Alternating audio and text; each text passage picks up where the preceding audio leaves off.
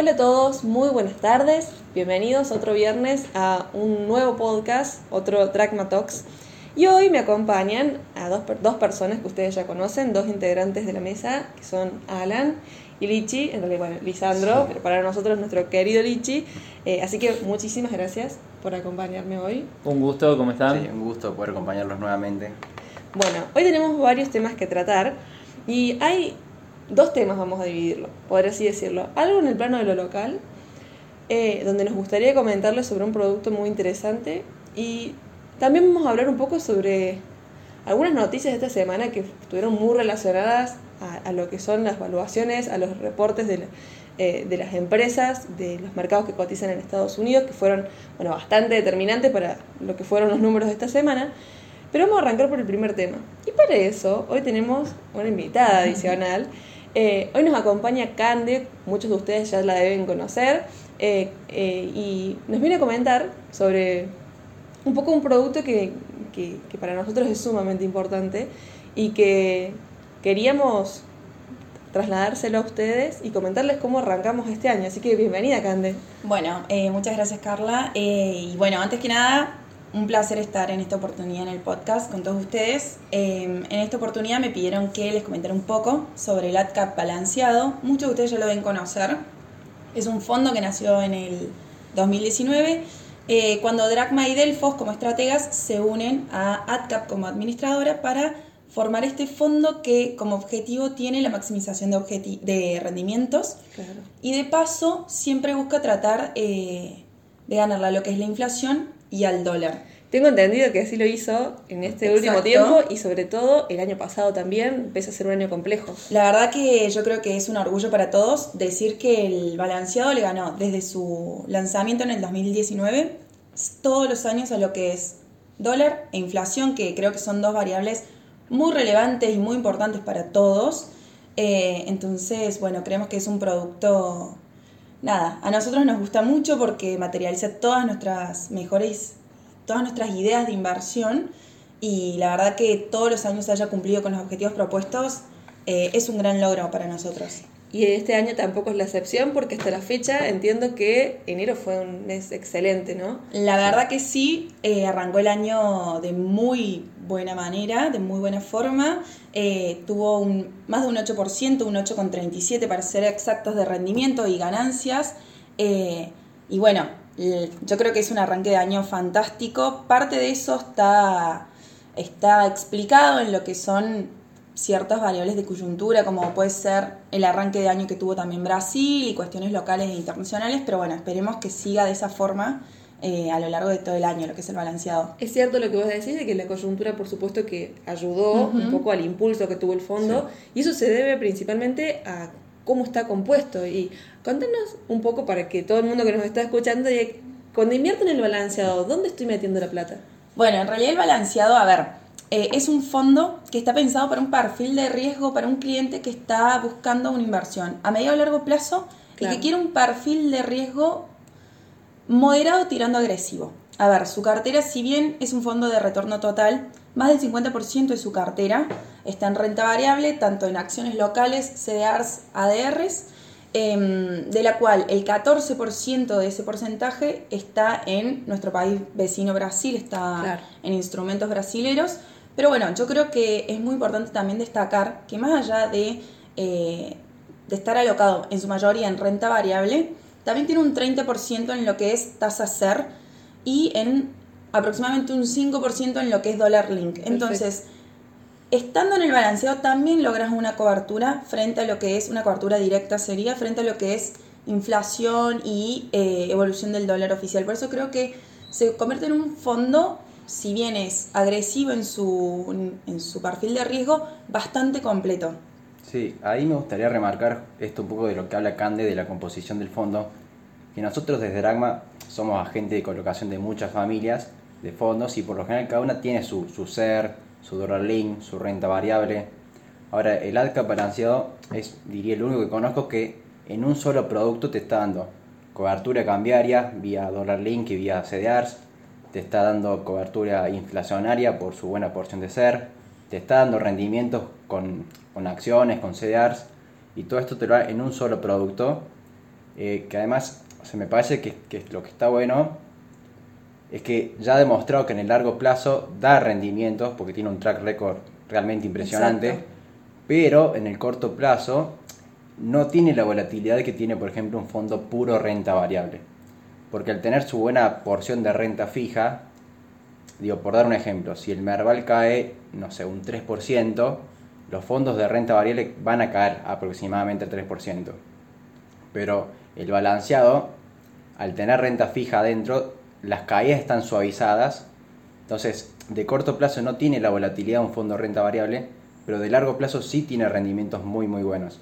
Entonces, me parece que no es solo un fondo para perfiles eh, de alto riesgo, sino que también es para perfiles moderados o incluso se le puede ofrecer a empresas o, o institucionales que no quieren tanta volatilidad de corto plazo, pero quieren rendimientos de mediano o largo plazo. Exacto. Sí, por ahí interrumpo un segundo tomándote la palabra, es eh, a lo que es a, a nivel internacional, lo que son los multi-asset, por así decirlo, tenemos todos los instrumentos dentro de este fondo y como bien dijo Lichi recién, si bien es para un perfil de riesgo moderado agresivo, creemos que hoy en día mínimamente una porción en todas las carteras tienen que tener, eh, sobre todo bueno, por el buen track record eh, y por esta diversificación de la que les hablamos.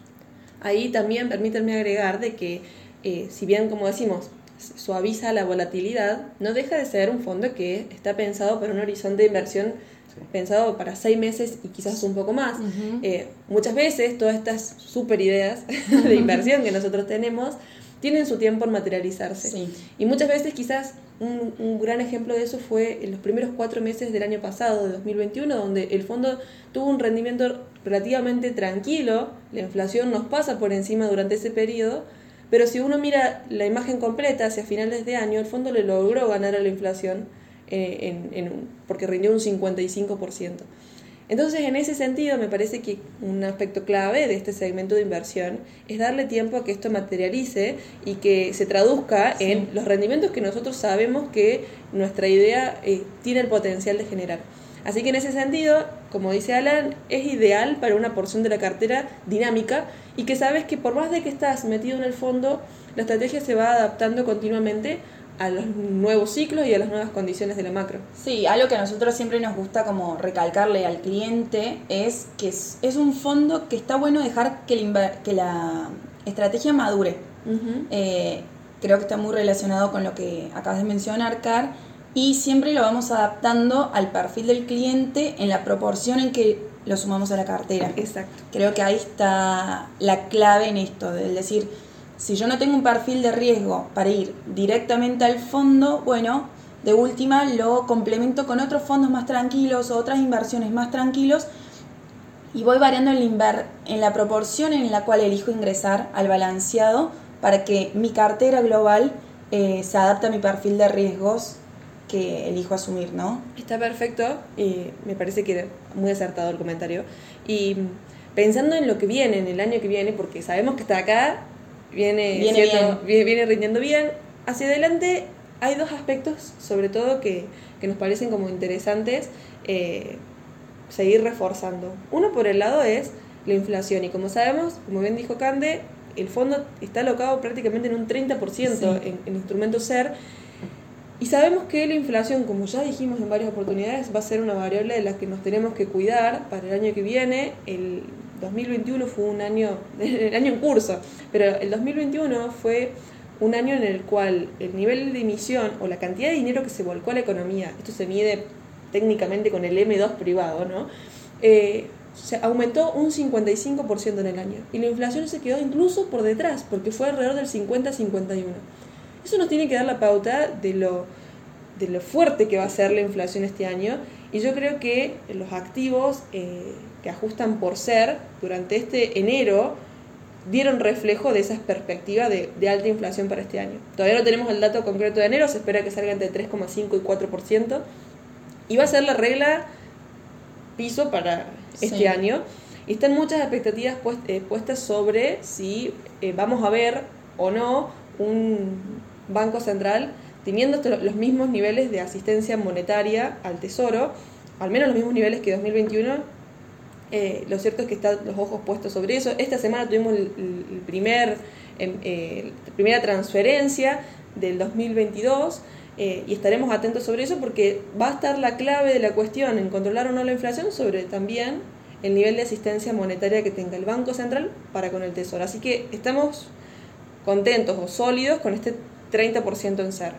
Sí. Totalmente. Otro punto importante, Brasil, nos llama la atención. Eh, bueno, por ahí. Hace relativamente esta semana sí. eh, subió bueno su tasa de de política monetaria, la volvió a niveles de prepandemia, ¿sí? lo cual es muy importante y refleja la situación eh, que tiene el país vecino en, en, acomodar sus variables ya en una economía que ya está saliendo de la pandemia y bueno, obviamente sobre los efectos que esto puede tener sobre sus activos financieros, ¿cierto? Esto se materializó en todos los activos brasileños. Un buen indicio de eso es el nuevo CDR del ETF EWZ que representa a Brasil y hay algo clave en esta suba de tasas, que más allá de que ahora la tasa en términos reales es positiva, que recuerden que durante la pandemia la inflación de todo el mundo se movió mucho más alto de lo que lo hicieron las tasas, y eso se está tratando de normalizar y, Brasil dentro de los eh, latinoamericanos es un excelente ejemplo de eso. Y todo esto contribuye a que con tasas de interés más altas y una menor volatilidad que se registró de los activos durante esta parte del año, hace que a su vez el real esté más apreciado, o sea, más, el real esté más fuerte. Y eso contribuye a que sea una economía que de alguna forma se la puede entender como más competitiva, más propensa a la entrada de capitales. Y eso es, en algún punto, desde lo técnico, lo que está sosteniendo estos niveles de recuperación que está teniendo Brasil y que no solamente los activos individuales, sino en nuestro fondo balanceado, que tiene un 14% de exposición en Brasil, es lo que está capturando. Sí, eh, Brasil ha tenido un gran comienzo de año. No, no hay que olvidar, digamos, de que la política juega un rol muy importante muchas veces en los activos eh, de, Latinoamérica y es un año electoral para Brasil, hay elecciones presidenciales. Entonces, eh, está en valores muy atractivos en general la renta variable, pero hay que ser cautelosos por, porque, digamos, la volatilidad que, que, trae una, una, elección en cualquier país de, de, este, de estas latitudes. Me parece perfecto, Lichi, porque no solamente Brasil depende de sí mismo, sino que depende de los flujos internacionales, de lo que pase con China y Estados Unidos, y es un poco endeble eso, lo cual aumenta sus niveles de volatilidad. Entonces nos gusta, eh, nos gusta su, su, situación actual, pero también requiere tener un, poco de cautela, vale la pena la aclaración. Y bueno, si les parece, dado que ya tuvimos eh, ya, la idea de, los podcasts es que siempre se lleven una buena idea de inversión, pero que también entiendan el trasfondo de eso. Me parece que estos primeros minutos quedó bastante claro eh, cuál es la idea de fondo. Así que gracias, Cande, por, por, favor, esta idea. Gracias por la invitación. Eh, y si les parece, podríamos hablar un poco de lo que nos dejó esta semana, sobre todo en lo local, después del acuerdo con el FMI un poco rápido, y me interesa mucho que hablemos de qué pasó con los reportes de balances de, de, las acciones. ¿Qué piensan post acuerdo, anuncio de acuerdo con el FMI? Claro, eh, para ir más o menos rápido, el mercado lo tomó de forma positiva. O sea, el dólar contado con liqui que llegó a tocar los 230, ya lo, vemos más cerca de 220. El MEP que llegó a estar arriba de los 220 ya está más cerca de 210. Los bonos, como por ejemplo el L30 que cotiza entre 27 y 28 dólares, ya está por encima de 30 dólares.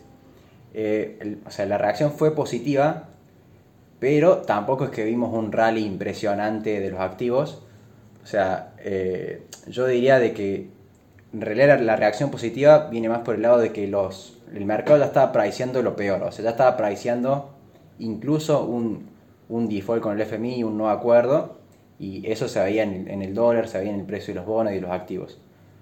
La reacción, digamos, fue positiva, hizo que los valores, pero en definitiva, por ejemplo, el precio de los bonos volvió al, valor que tenía dos, tres semanas antes, cuando no, cuando digamos no, no había este temor del no acuerdo. Sí, por ahí te tomo la palabra Lichi, yo creo que la noticia de fondo afectó positivamente al mercado, como lo pudimos ver en las cotizaciones, eh, aunque de mediano a largo plazo no creo que justifiquen eh, un cambio de tendencia, por así decirlo, sino que eh, más bien lo que creo que va a pasar es eh, una lateralización, por así decirlo, del mercado, o sea, no se ha roto el, el efecto previo con el que veníamos de los últimos, el último año, eh, con volatilidad obviamente asociada a las noticias que vayan sucediendo. No, desde mi punto de vista, no creo que sea una noticia alcista, ¿sí? de largo plazo.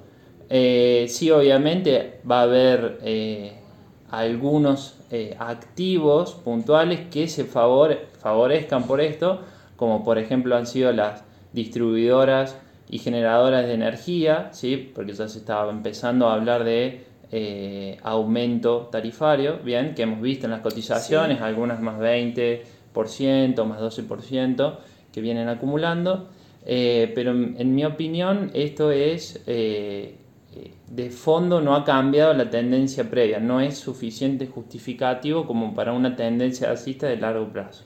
Creo que el trasfondo de lo que vos decís, Alan, es que si viene el acuerdo como el con el, o el, anuncio de un posible acuerdo con el fondo evitó el escenario más desagradable que era el no acuerdo y el mercado festejó que haya acuerdo o que no o que se descarte la posibilidad de no acuerdo lo cierto es que todavía no están dadas, no están claras o dadas las condiciones para pensar de que va a haber un crecimiento sostenido, ni siquiera está claro cómo van a llevar adelante el proyecto que tienen en mente.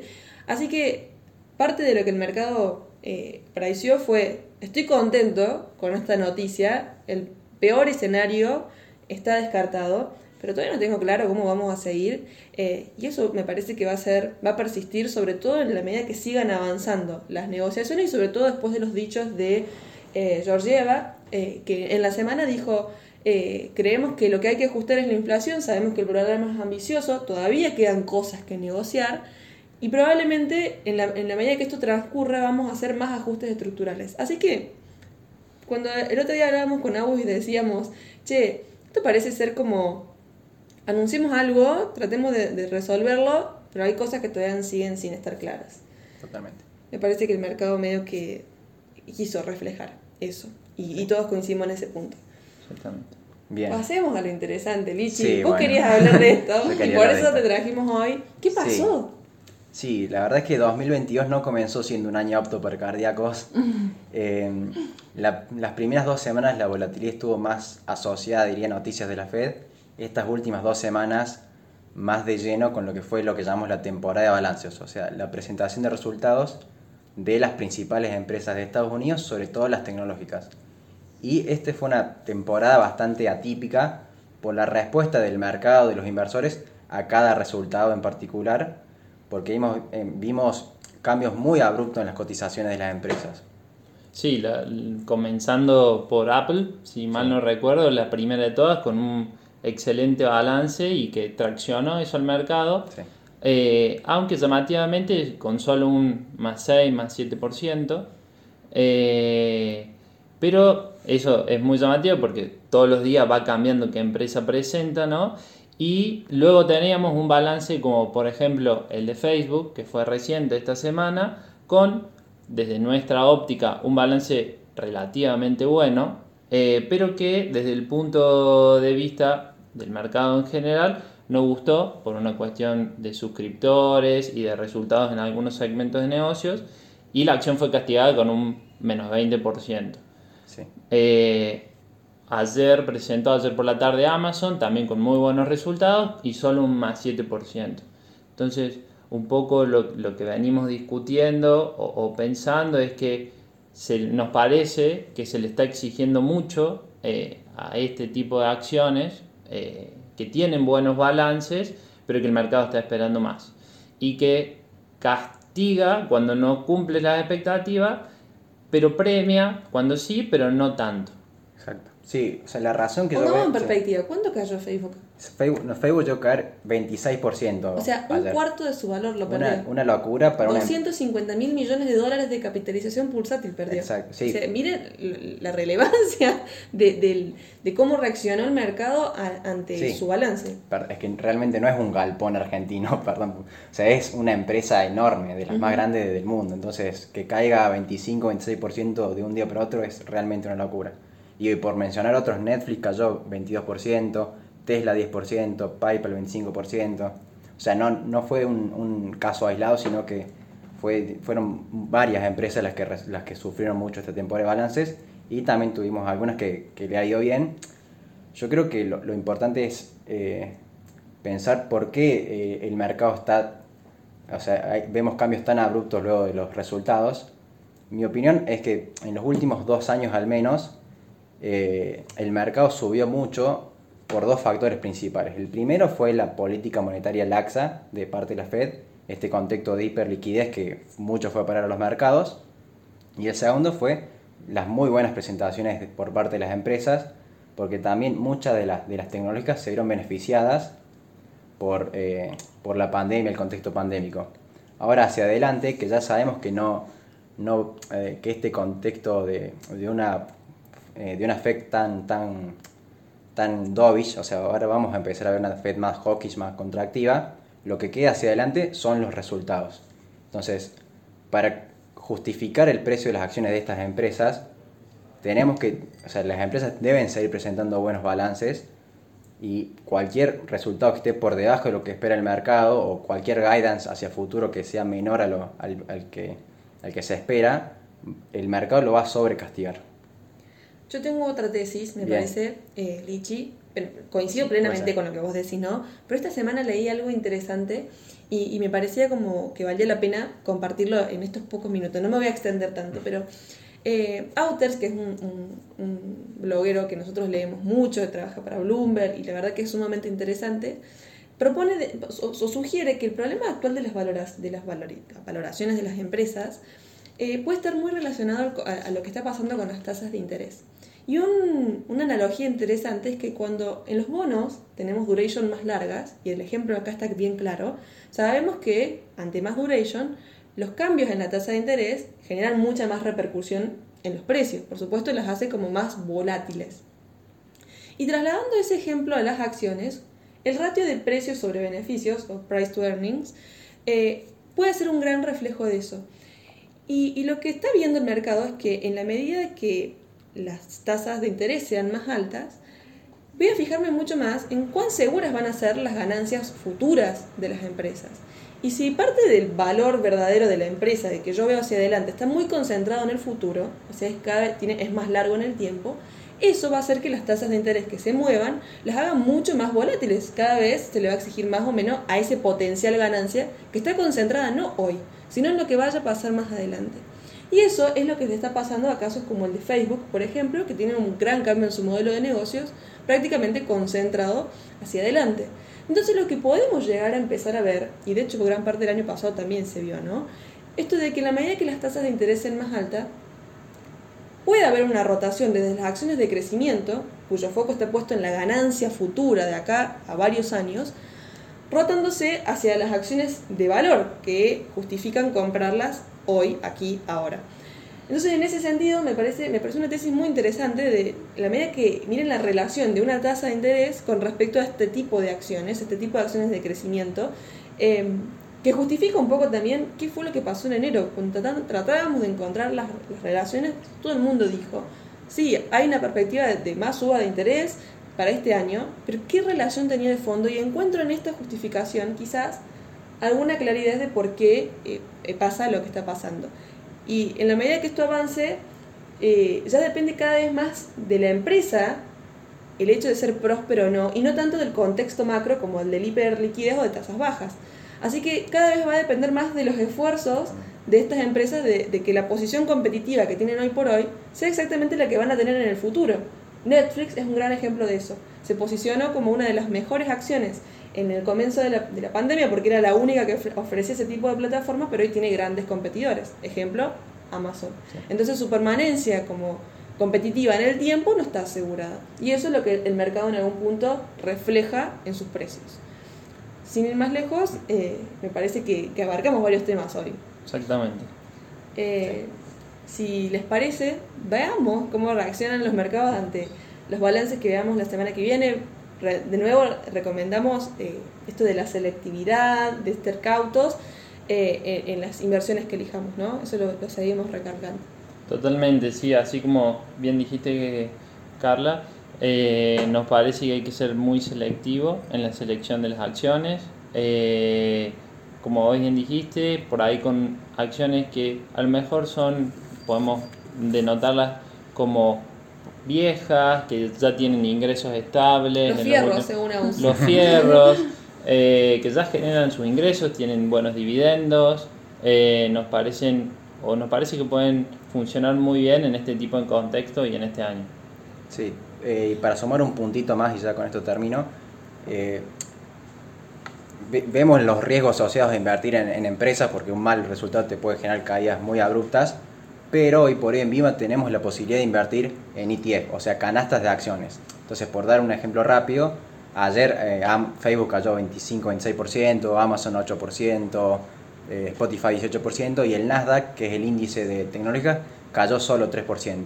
A lo que hoy es que estar invertido en, ETF te permite dormir tranquilo también y no depender tanto de, de la acción particular en la que estás comprado.